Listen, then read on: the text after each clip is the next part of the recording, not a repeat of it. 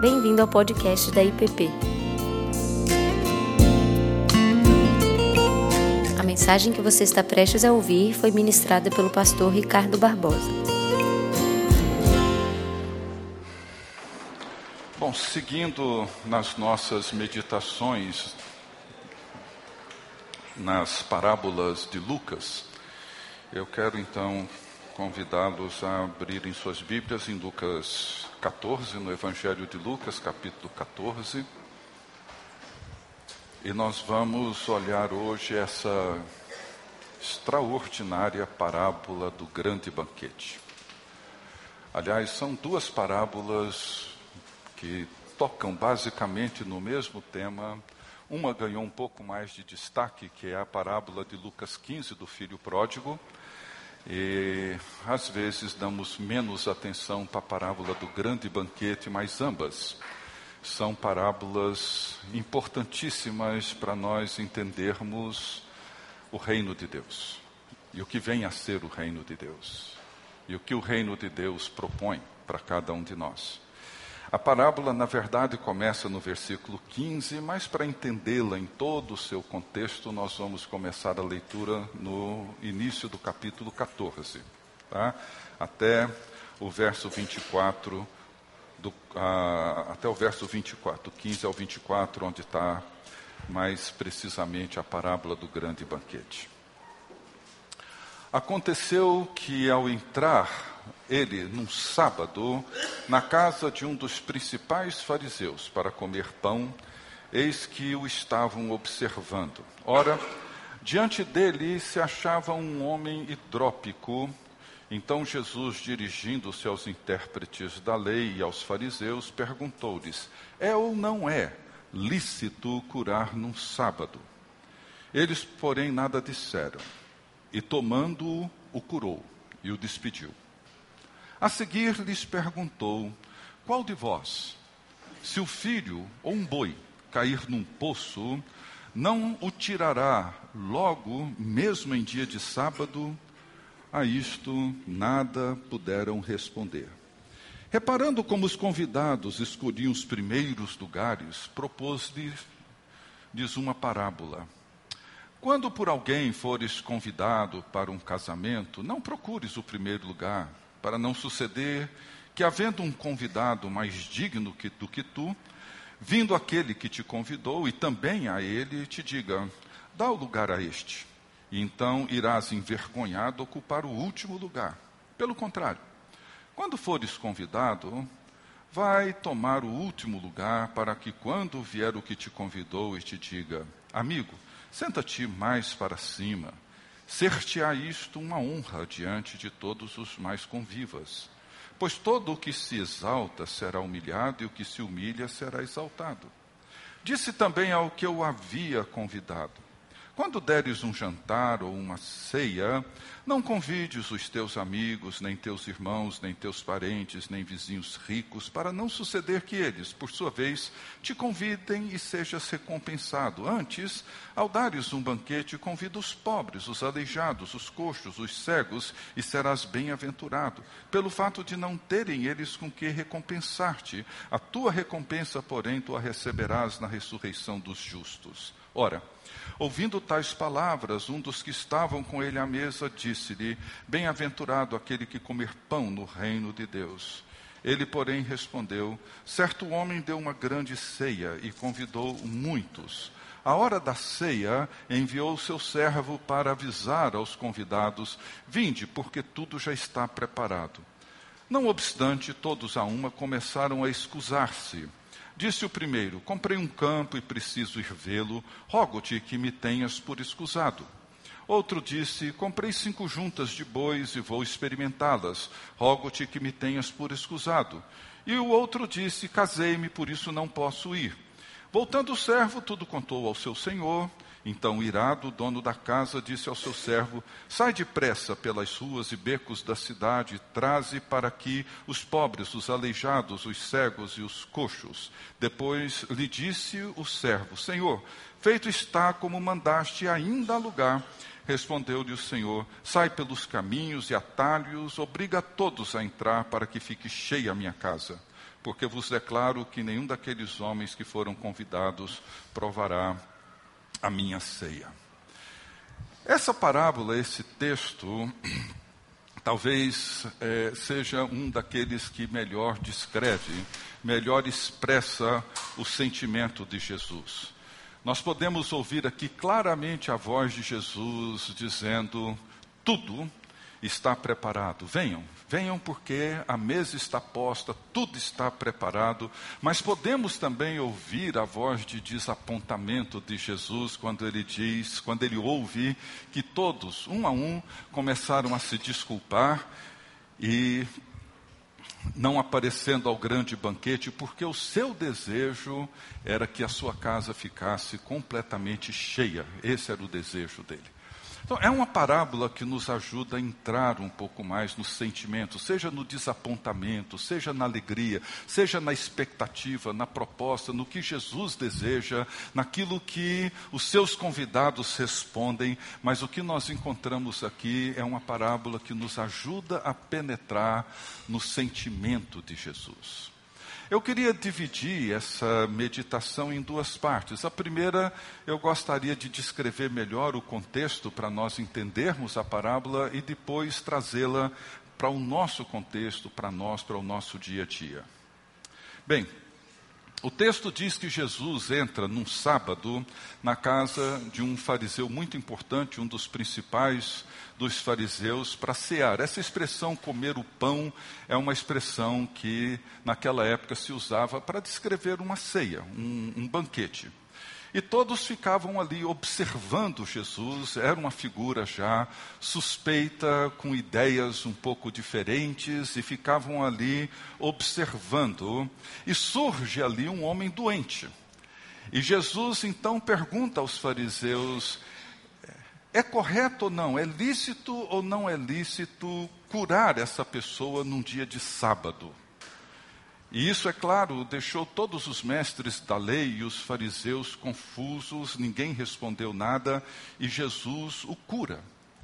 E Jesus aproveita essa situação para levantar uma outra pergunta e diz assim: qual dentre vocês, sendo pai e vendo um filho cair num poço, sofrer um acidente num sábado, não corre até lá para socorrê-lo, ajudá-lo e fazer tudo o que é necessário para salvá-lo? Ou mesmo um animal, um boi, que você usa na sua terra, no seu arado, vendo ele se acidentar, machucar, cair num poço, cair num buraco, não vai até lá para tentar socorrer o animal, preservá-lo para o seu trabalho, etc. Nada disso também houve uma resposta, ninguém disse nada. O encontro prossegue. E Jesus observa o interesse que os convidados da casa daquele fariseu e mestres da lei tinham em assumirem, sentarem nos primeiros lugares, nos lugares mais importantes. E uma vez ele os provoca, dizendo que seria muito melhor, mais sábio, mais sensato, ocuparem primeiro os últimos lugares, para que o dono da festa, achando conveniente, fosse até lá e os convidasse para assumirem os primeiros lugares para não acontecer o oposto deles assumirem os primeiros lugares e o dono da festa chegar e dizer: Olha, esse lugar já tem um convidado de honra, uma pessoa mais importante que você, então ceda esse lugar a ele e vá até o último banco, a, a última fileira, as últimas cadeiras. E ele termina dizendo que é melhor você convidar para uma festa pessoas que não têm como te recompensar do que aquelas que podem te recompensar e, portanto, cria-se ali uma troca de favores onde o gesto de um não corresponde necessariamente ao gesto do outro. E ele diz que a gente precisa aprender a viver com a expectativa daquilo que nós receberemos na ressurreição final.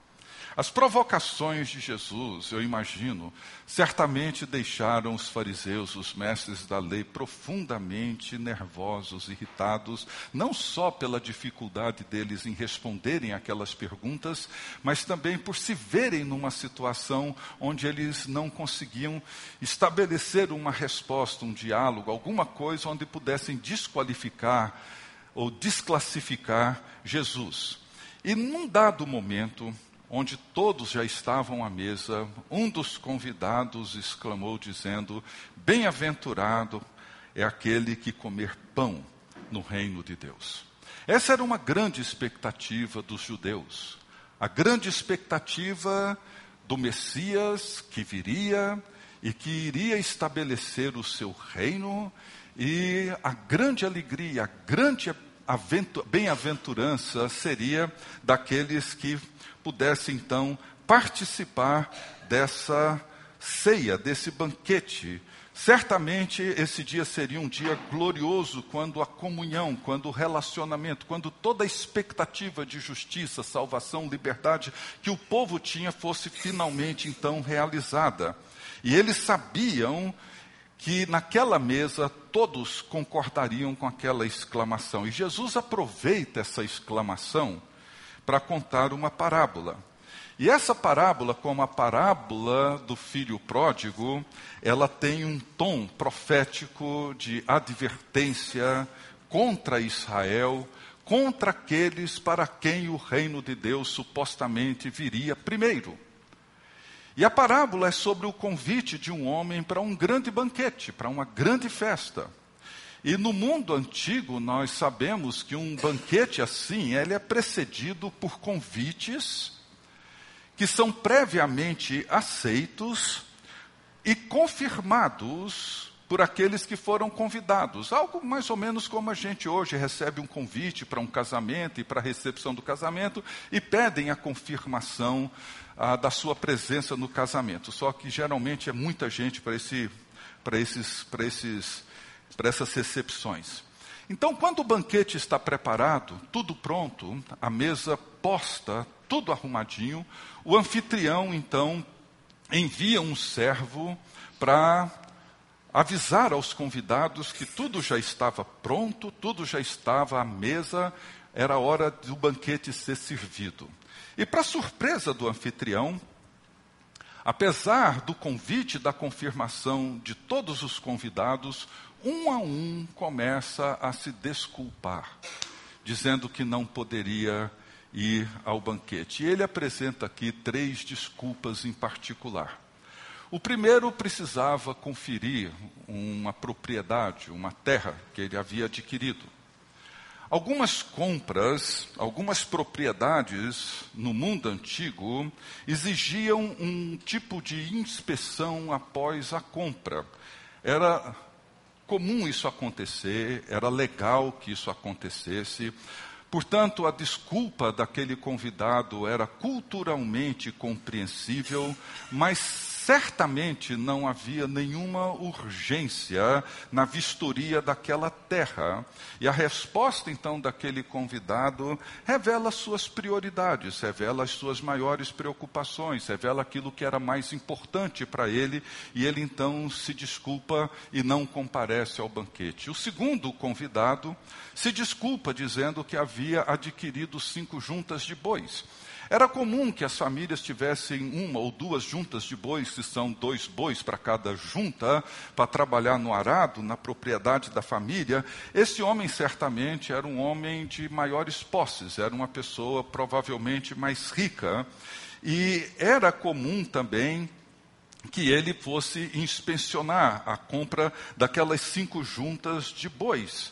E ele então mais uma vez se desculpa, sem nenhum motivo aparentemente urgente, necessário para aquele momento, e mais uma vez a recusa dele ir ao banquete revela prioridades, valores, importância das coisas, etc. E o terceiro envolve alguém recém-casado e que se desculpa dizendo que havia casado recentemente e precisava, obviamente, passar tempo com seu cônjuge. No Velho Testamento, um casal recém-casado, ele era desobrigado de várias responsabilidades legais por um ano, para poder trazer um pouco mais de solidez para o casamento. Uma boa, um bom princípio, uma boa lei. Isso em Deuteronômio 27 ou 24, 5, você vai encontrar essas leis, ou seja, a pessoa casa durante um ano, ela fica desobrigada de uma série de responsabilidades legais, da vida do povo de Israel para se dedicar mais ao casamento. Porém, uma vez que ele já estava casado e recebeu esse convite, e se desculpa dizendo que não poderia ir, o fato de estar casado também não revela um motivo suficientemente forte para ele se recusar àquele banquete. E mais uma vez nós vemos aqui como que as prioridades são estabelecidas e como que elas definem o ritmo e o valor das coisas para a vida de cada um de nós. Após as desculpas, o anfitrião, mesmo irado, ele decide que o banquete irá acontecer de qualquer jeito. Ele não suspende o banquete, ele não manda desfazer da mesa e nem guardar a comida, ele mostra que aquele banquete vai ser realizado a despeito da recusa dos seus primeiros convidados. A celebração desse banquete revela a chegada do reino de Deus a chegada da salvação, a chegada e a inauguração do reino de Deus no mundo. E não há possibilidade de atraso. Ele então decide convidar outros de última hora. E ele envia o seu servo pelas ruas, pelos becos, pelas vielas e manda convidar pobres, coxos, aleijados para virem e participarem do banquete. Vocês estão percebendo a relação da primeira parte com a segunda, daqueles que querem ocupar os primeiros lugares, e Jesus diz: Olha, não é, não é bom assim, vamos com calma. E a recusa de participar do banquete e o convite agora para que aqueles que Israel rejeitava, esses agora estão sendo convidados para a mesa do banquete. O servo volta e diz: Olha, Convidei todos que o Senhor me mandou convidar, mas ainda tem lugar na mesa, ainda tem espaço para o banquete, e o anfitrião o envia novamente para convidar outros em regiões talvez um pouquinho mais afastadas, porque o seu desejo é que a sua casa ficasse cheia. Então veja, a parábola ela é uma advertência a, aos judeus, ao povo de Israel, que achavam que eles tinham o direito de se assentarem primeiro, nos primeiros lugares desse grande banquete da chegada do reino de Deus, eles tinham uma expectativa em relação ao Messias, que, claro, era completamente diferente daquilo que Jesus está anunciando. E Jesus começa a descrever essas diferenças de uma maneira muito clara. E quando o reino de Deus, quando o banquete que celebra a chegada e a presença do reino de Deus está ali, está posto, eles então se recusam a participar. E o convidado manda chamar pessoas, particularmente aqueles a quem Israel rejeitava por serem considerados imundos, coxos, paralíticos, gente de todo tipo, para participarem do banquete. E ele conclui essa parábola dizendo que aqueles que foram originalmente convidados não irão participar dessa bem-aventurança. Nos lembra, já no prólogo do Evangelho de João, quando Jesus diz assim, ou João descreve assim: ele veio para os que eram seus, mas os seus não o conheceram. É exatamente isso que está acontecendo aqui. Na parábola do filho pródigo, é exatamente isso que acontece nessa parábola.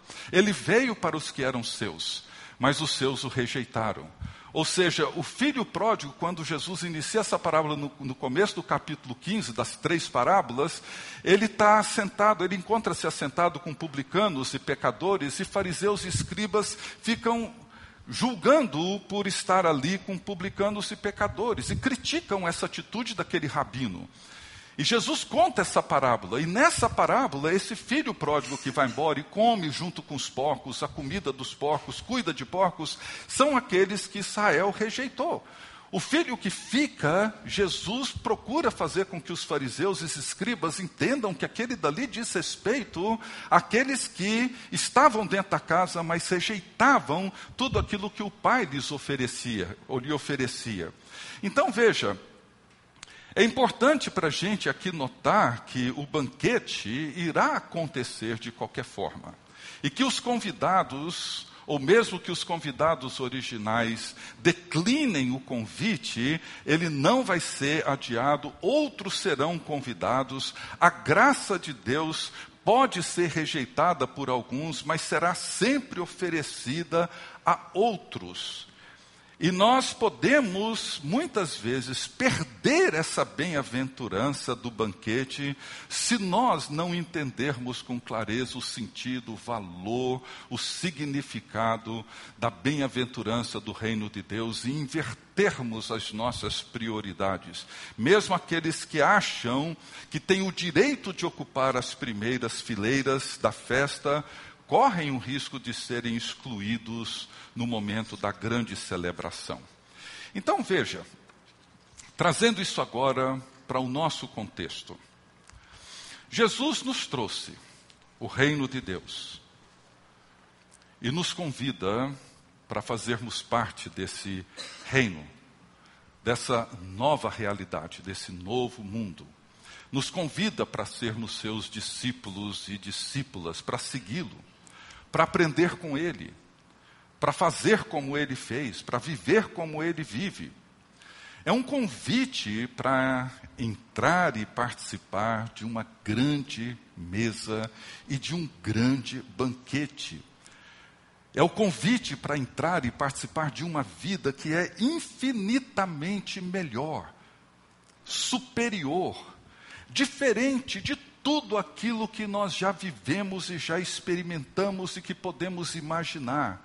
Ele nos chama para caminhar com Ele numa amizade que transcende todas as experiências e todos os relacionamentos que nós já tivemos. É um convite para participar de uma comunhão, de um relacionamento que Ele mesmo, Jesus Cristo, tem com o Pai, para nos unirmos a Ele na mesma comunhão, no mesmo relacionamento que Ele tem com o Pai, pelo poder do Espírito Santo. É um convite para nós participarmos com Ele do seu governo, do seu reino presente nesse mundo e que será um dia plenamente consumado. Um convite para nós nos envolvermos na mesma missão que Ele, o Filho de Deus, realiza no mundo. Um convite para proclamarmos as mesmas as boas novas que Ele, Jesus Cristo, Senhor e o Criador de todas as coisas, proclamou e agora confia a nós essas boas novas. É um convite para vivermos uma realidade completamente diferente, o convite para vivermos uma vida absolutamente vibrante, magnífica, rica, extraordinária, que só pode ser exemplificada num banquete. Não tem outra forma de torná-la mais clara do que essa imagem de uma grande mesa. Essa é uma imagem que nós encontramos tanto no Velho quanto no Novo Testamento, que descreve o reino de Deus como uma grande festa. Por exemplo, em Isaías 25, 6, a 9 ele diz assim: O Senhor dos exércitos dará neste monte a todos os povos um banquete de coisas gordurosas, uma festa com vinhos velhos, pratos gordurosos com tutanos e vinhos velhos bem clarificados tragará a morte para sempre, e assim enxugará o Senhor Deus as lágrimas de todos os rostos, e tirará de toda a terra o opróbrio do seu povo, porque o Senhor falou. Naquele dia se dirá: Eis que este é o nosso Deus, em quem esperávamos, e ele nos salvará. Ele é o Senhor a quem aguardávamos, na sua salvação exultaremos e nos alegraremos. Essa é a descrição desse grande banquete, desse grande dia, do dia em que o reino de Deus for revelado, no dia em que o reino de Deus for entregue. E o convite para participarmos desse reino, ele diz que esse é o dia em que a morte vai ser tragada, Deus vai nos consolar e tirará da terra todo o opróbrio, toda injustiça naquele dia. Esse nosso Deus, a quem esperávamos, ele nos salvará, ele nos libertará. Esse é o grande dia, é o grande banquete. O Salmo 23 termina dizendo: Preparas-me uma mesa na presença dos meus adversários. Unges minha cabeça com óleo, o meu cálice transborda. Essa é a imagem. O grande clímax do último livro da Bíblia envolve uma grande e extraordinária celebração de casamento.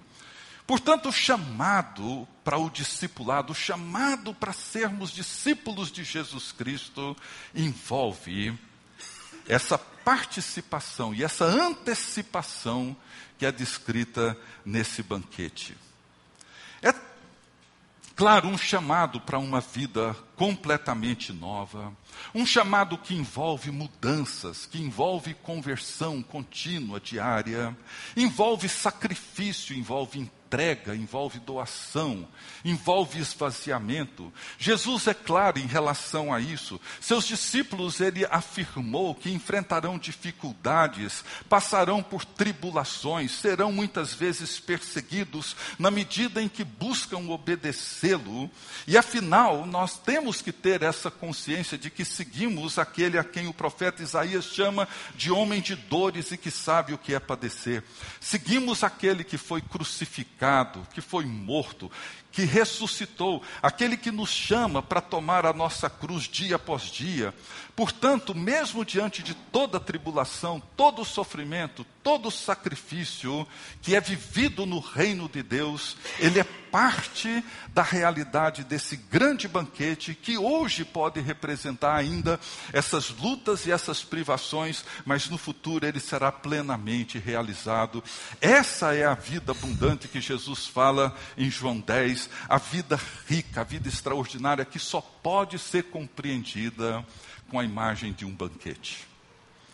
E nós podemos ver nessa parábola a alegria de Jesus, como eu disse no início, e o seu desapontamento, a sua tristeza. Nós encontramos nela o próprio Jesus, o Deus encarnado, convidando pessoas como eu, como você, dizendo: venham, a mesa está, posta. O banquete está servido. E muitas vezes, um a um, que já aceitamos o convite e já confirmamos presença, começamos a nos excusar. Isso é possível. Ou seja, nós começamos a evitar ou dar desculpas para entrar e viver a realidade para dentro da qual o reino de Jesus nos convida. E apresentamos, claro, nossas desculpas. O desejo do anfitrião é que a casa fique cheia. E a mesa segue posta e pessoas continuam sendo convidados, novas listas de convidados são feitos, o banquete será servido. Como que nós temos respondido? Será que nós entendemos o que Jesus entendeu? Será que nós somos capazes de sentir um pouco o que Jesus sente, o que ele sentiu nessa parábola? O Criador, o Deus eterno, que veio para os seus e agora encontra os seus o rejeitando aquele que nos criou a sua imagem e semelhança e que nos ama com amor eterno, que nos conhece como ninguém nos conhece e nos ama, aquele que deseja nos tornar mais verdadeiros, mais íntegros, mais plenamente vivos, aquele que nos deu o seu reino, que deseja estar conosco e nos conduzir para a vida que ele mesmo vive e nos envia para fazer e realizar o que ele mesmo fez e segue fazendo. Aquele que nos convida para sentar com ele na sua mesa, que nos prepara esse banquete. O que, que poderia haver de melhor do que tudo isso e por que razão muitas vezes nós nos desculpamos para não entrar e participar da vida que Jesus oferece. Seria possível para nós hoje sentirmos aquilo que Jesus sente? Experimentar um pouco da dor que ele experimenta quando nos vê, nos desculpando para não participar da gloriosa vida que ele nos oferece? Quais são nossas desculpas?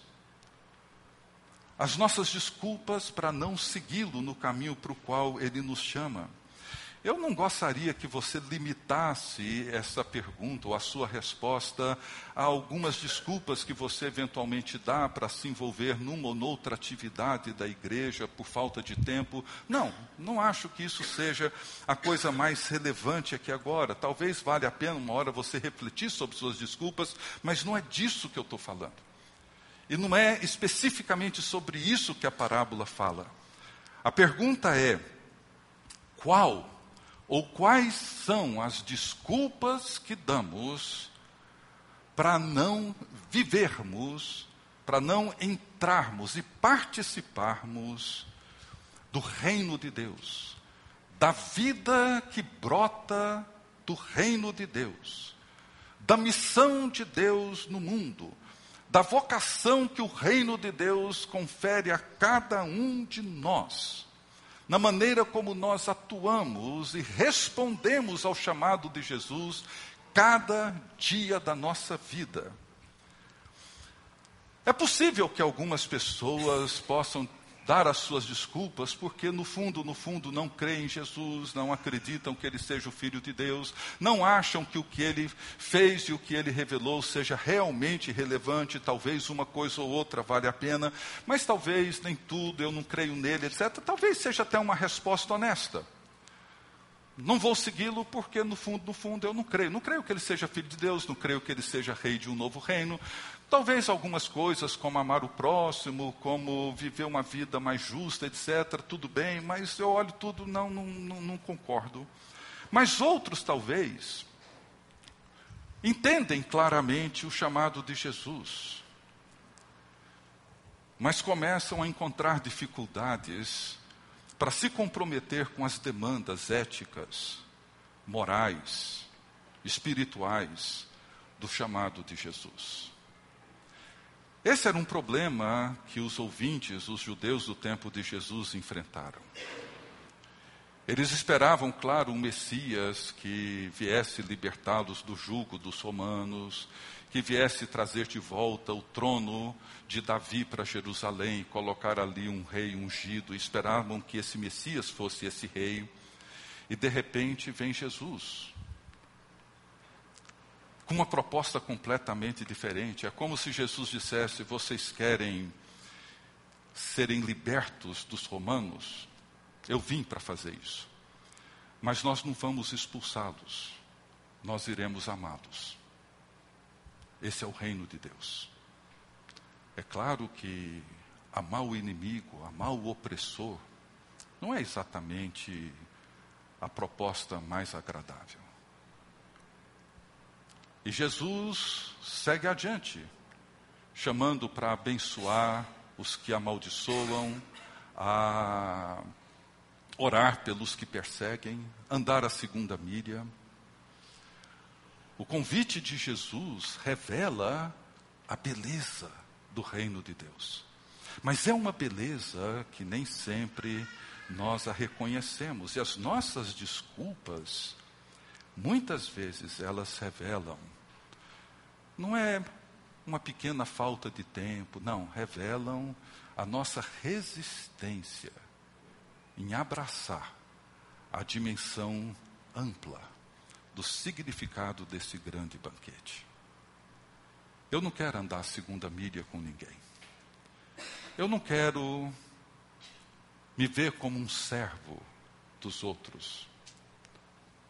Tomar a cruz dia após dia, da renúncia, da obediência, da entrega, nem pensar.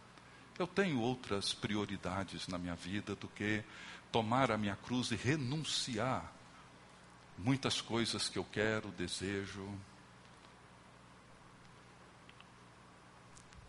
E então nós encontramos essas mesmas dificuldades e por causa disso, nós não experimentamos a riqueza, a exuberância, a beleza do banquete que nos é oferecido. O banquete é isso. O banquete é a vida no reino de Deus.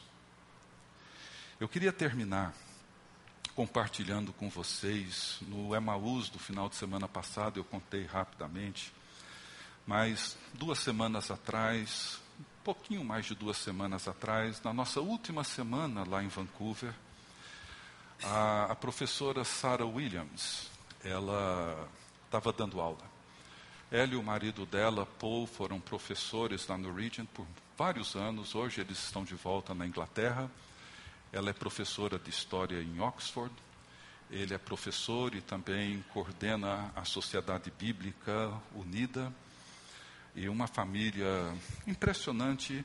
E um amigo meu sugeriu que eu lesse esse livro dela, que é A Vergonha dos Fortes. E é um livro onde ela relata a experiência dela e do marido e de toda a família quando ela ficou grávida da terceira filha dela, tinha já duas filhas, a Hannah e a Emília, de sete e de cinco anos, e ela engravidou-se da terceira filha.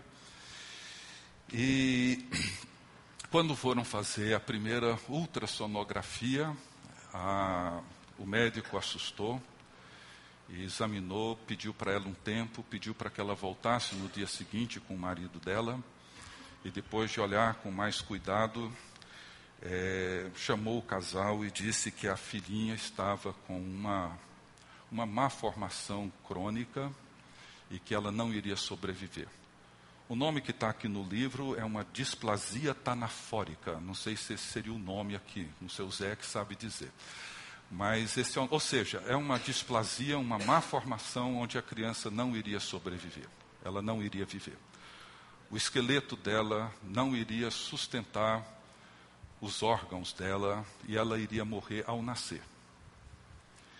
E eu selecionei algumas poucas frases do livro que são a experiência, que talvez vá ajudar vocês a ter um pouco da ideia do que eu estou querendo comunicar. A reação da Sara, uma pessoa extraordinária que provavelmente deve vir aqui no Vocatio em algum momento aqui daqui nos próximos anos, mas ela, conversando com o Paul, ela disse assim: Eu estava chocada. E a única coisa que eu queria era tirar aquele feto do meu corpo o mais rápido possível. Eu desejava o fim da minha gravidez. Era a coisa mais sensata a fazer, não era? E o Paul respondeu dizendo: Penso que precisamos consultar a Deus e perguntar a Ele o que Ele deseja que façamos numa situação como esta. E os dois ali oraram. Oraram juntos, em meio a muita angústia, a muito sofrimento. E ela diz que naquele dia, ela pedindo para que Deus falasse com ela e ela dizendo para si mesma: Eu já ouvi tanta gente dizendo, Deus falou comigo assim, Deus falou comigo assado. E ela disse: Deus nunca falou comigo, pelo menos da maneira como eu gostaria que ele falasse comigo hoje. E ela disse que naquele dia, naquela noite, ela orando em meio à sua angústia e dor, ela disse que ouviu como se Deus estivesse bem do lado dela e falando com voz bem audível. Ela ouviu exatamente isso. Deus dizendo assim: Eu tenho aqui uma criança doente e que vai morrer. Você poderia amá-la por mim e cuidar dela até a sua morte? Ela disse que naquele momento uma paz imensa a envolveu. A ela, o Paul, as filhas. E aí decidiram seguir adiante com a gravidez. As experiências são intensas, mas ela, durante um tempo, ela via que algumas pessoas da igreja a procuravam para falar de milagres com outras crianças ou de pessoas que tinham algum ministério de cura e insistiam para que ela e o povo procurassem essas pessoas. Ela disse que por várias semanas, por seis semanas, ela ouviu isso. E um dia ela decidiu que precisava falar.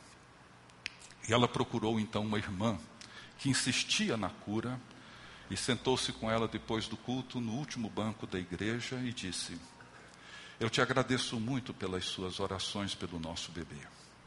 Nós realmente necessitamos das orações e somos muito gratos pela sua preocupação. Eu sei que pode parecer estranho, mas eu vejo essa gravidez como duas grandes estradas. Cada estrada tem sinais indicativos e eu tenho que escolher qual estrada eu devo tomar. A primeira diz, em grandes letras, cura. E ela diz: Eu senti que ela ficou animada e aproximou-se mais de mim. Na outra estrada, o sinal é menor e mais difícil de ler, mas penso que está escrito assim: o próprio Deus. Essa estrada não parece tão convidativa. Ela é escura e desconhecida. Percebi que ela estava um pouco nervosa. E eu disse: Eu não desejo usar o tempo precioso que tenho com meu bebê buscando a sua cura. Eu desejo usar esse tempo buscando a Deus e amando o bebê como ela é. Paul e eu não achamos que o nosso bebê irá viver. E nós confiamos que encontraremos Deus na dor e não na negação do sofrimento. Um tempo depois, quando ela já estava no seu trigésimo, na sua trigésima semana, né, que chama, de gravidez, ela estava na casa da sogra dela, numa outra cidade, sentiu-se mal e foi a, a um hospital da cidade, entregou todos os exames. A médica, depois de olhar os exames, olhou para ela e disse: Você decidiu não abortar essa criança por causa de convicções religiosas? Ela disse que nunca tinha, nunca ninguém tinha feito essa pergunta nesse tom para ela. Ela disse que pensou um pouco e disse para a médica assim: Eu de fato tenho fortes convicções religiosas. Mas eu não estou certa de que estes princípios são a razão principal de eu ter decidido não abortar. Esse bebê não é um forte princípio religioso ou uma regra que me leva a tomar decisões éticas difíceis.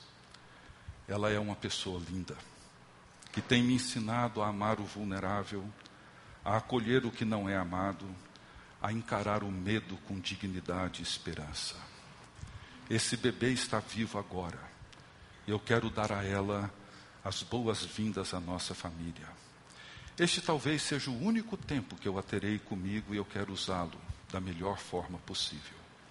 Quando ela morrer, eu terei o conforto de saber que fiz o melhor por ela e deixo com Deus a decisão do que vai acontecer. A médica então perguntou para ela: Você já contou isso para suas crianças? Ela disse sim. A médica insistiu: E o que você disse para suas filhas? Ela disse a verdade. E a médica: Que verdade você disse? Ela disse: Eu disse a verdade médica. A irmãzinha delas vai morrer. E elas me ajudaram a escolher o nome e a dar as boas as boas-vindas para nossa filhinha e para a irmãzinha delas e a amaram. A médica perguntou: Como que vocês irão chamá-la? A Sara respondeu: O nome dela é Syrian, um nome galês que significa amada. Nós escolhemos esse nome para que fosse único, porque ela é única. E a médica começou a chorar e disse: que atitude maravilhosa é a sua em relação às pessoas. Eu peço que você, por favor, escreva sobre isso um dia. A Syrian nasceu e, claro, no parto ela faleceu, já nasceu morta. E no dia do funeral, tanto a Sara quanto o Paul se dirigiram para uma palavra e falando como se falasse para a filha, a Sara disse assim: As pessoas normalmente escrevem tributos para falar sobre as coisas memoráveis que os seus amados fizeram e para celebrar suas conquistas. Você não teve conquistas para celebrar, Sirian. Você viveu sua curta vida descansando num lugar escondido. Mas se tivesse vivido uma longa vida cheia de realizações e conquistas, eu não poderia ter sido mais grata a Deus por você, nem a sua vida poderia ter sido mais valiosa e significativa para mim. Sou muito grata a você por ter me levado a um lugar silencioso de intimidade com Deus, por ter me dado um vislumbre da natureza do amor de Deus. Não havia nada que você pudesse fazer para ganhar meu amor. Eu não exigi nada de você antes que te amasse, nem mesmo a sua normalidade física. Eu te amei simplesmente porque você era minha. Você não era preciosa para mim por causa das coisas que fez. Seu valor estava escrito no seu ser, desde um primeiro momento de sua existência. O valor de sua pessoa não foi medido pela sua utilidade, nem a sua identidade pela nem a sua identidade formada pelas realizações duramente conquistadas. Obrigada por me ajudar a ouvir o eco do amor eterno de Deus por nós. Obrigada por me dar uma mensagem e uma canção. Você a sussurrou para mim do lugar secreto onde vivia, mas eu irei proclamar em alta voz. Vou gritar para um mundo afligido por atividades, obcecado pela força, com medo da fraqueza, indignado com a deformidade, intimidado pela morte. Você é preciosa, Sirian, porque você foi criada e dada como um dom. Eu sou privilegiada por ter carregado você. Como mãe, eu honro você e tudo que a sua vida tem sido. E o Paul disse assim: Eu me coloco diante de vocês hoje como um pai orgulhoso de Sirian Williams. Ela não viveu o suficiente para um primeiro suspiro, mas continua orgulhoso dela. Estou orgulhoso porque ela foi um presente de Deus para mim através de Sara. Orgulhoso porque ela foi um presente de Deus para todos nós. Deus nos criou, a cada um de nós, com um propósito em mente. Teria o seu propósito fracassado com Sirian porque ela morreu ao nascer? Não penso assim. Syrian, em galês, significa amada. É uma palavra que normalmente é usada para minha querida. Se Deus fosse galês, ele chamaria cada um de nós de Syrian, meus amados. A mensagem de vida dela foi para demonstrar este amor, e ela deixou essa mensagem bem clara. Isso é entrar e participar do reino. E é por isso que muitos não querem. Muitos não desejam. E muitos se desculpam. Esse é o banquete. Um banquete extraordinário. Lendo esse livro, eu me vi sentado numa mesa extraordinária, onde o reino de Deus se faz presente. É o chamado para uma vida de fé, de obediência, sacrifícios, escolhas que envolvem a riqueza de Deus. Por isso que muitos irão recusá-lo, mas aqueles que aceitam e participam dele experimentam a vida bem-aventurada de Jesus. Bem, nós vamos dividir em pequenos grupos para orar nesses minutos restantes. Eu tenho aqui duas perguntas, esqueci de colocar aqui para projeção, mas o tempo é curto, você medite sobre elas em casa. Aproveite esse tempo para orar, principalmente nesse momento em que o Supremo Tribunal Federal discute esse, esse tema. Pergunta, as duas perguntas são as seguintes. Primeira, Deus nos convida para um banquete para celebrar a presença do seu reino, onde ele nos convida a perdoar aqueles que nos devem, a andar a segunda milha, a amar o inimigo, a abençoar aqueles que nos amaldiçoam, a tomar a cruz e segui-lo em obediência e sacrifício, a lavar os pés uns dos outros, a viver com comunhão, em comunhão, proclamar as boas novas da salvação e adorá-lo como Senhor e Rei. Qual? Ou quais têm sido as nossas desculpas para não participar desse grande banquete? Para não perdoar, para não tomar a cruz e por aí vai. Segunda, como você se vê ao ser convidado para esse banquete? como aqueles coxos, cegos, paralíticos que se viam indignos de sentar naquela grande mesa, ou como alguém que acha que é um direito e que tem o direito de sentar na primeira fila e, inclusive, o direito de recusar o convite.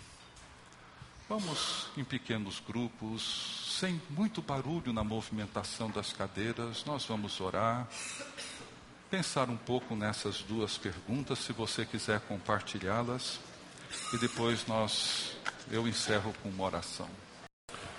Vamos nos colocar de pé e vamos orar mais uma vez. As duas perguntas estão aqui na tela para aqueles que quiserem.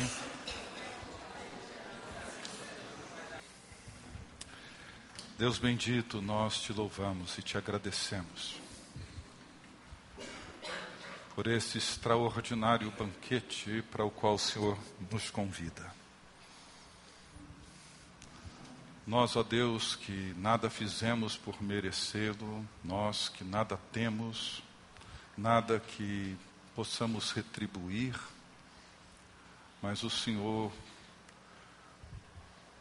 pela sua graça e bondade, nos convida.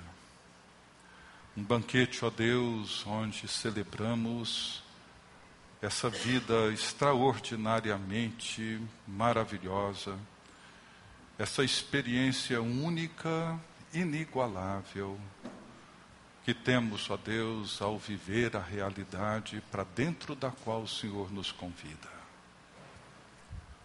Uma realidade, ó Deus, que sabemos que é totalmente diferente de tudo aquilo que vemos, de tudo aquilo que ouvimos, de tudo aquilo que temos provado, temos experimentado. Uma realidade, ó Deus, que inverte a lógica, inverte os interesses, inverte os valores. Mas te louvamos, ó Deus, porque é nessa mesa e nesse reino que nós encontramos a vida extraordinária que o Senhor nos oferece. Permita, ó Deus, que possamos responder sim e alegremente nos assentarmos nessa mesa, não por aquilo que recebemos, mas, sobretudo, ó Deus, por aquilo que podemos experimentar quando vivemos em obediência, renúncia, entrega ao Teu chamado. Ao Teu chamado, ó Deus, para perdoar, cuidar, amar, servir chamado a Deus para não fugirmos da dor e do sofrimento, mas para experimentarmos a tua presença em meio à dor e ao sofrimento. O chamado a Deus para sermos obedientes ao teu filho Jesus Cristo e o reconhecer como Senhor de tudo que somos e tudo que fazemos. Abençoe o teu povo, ó Deus, para que não sejamos contados entre aqueles que preferiram cuidar das suas próprias coisas, daquilo que julgam ser melhor e prioritário, dos seus ídolos e dos seus pequenos deuses de barro. Mas que sejamos, ó Deus, contados entre aqueles que o Senhor buscou lá dos cantos mais escuros da terra, para sentarmos à mesa e participarmos do banquete do Teu Filho Jesus Cristo. Abençoa-nos, ó Deus, e guarde-nos. No nome de Jesus nós oramos. Amém. Amém. Você acabou de ouvir o podcast da IPP. Para saber mais, acesse nossa página em www.ippdf.com.br.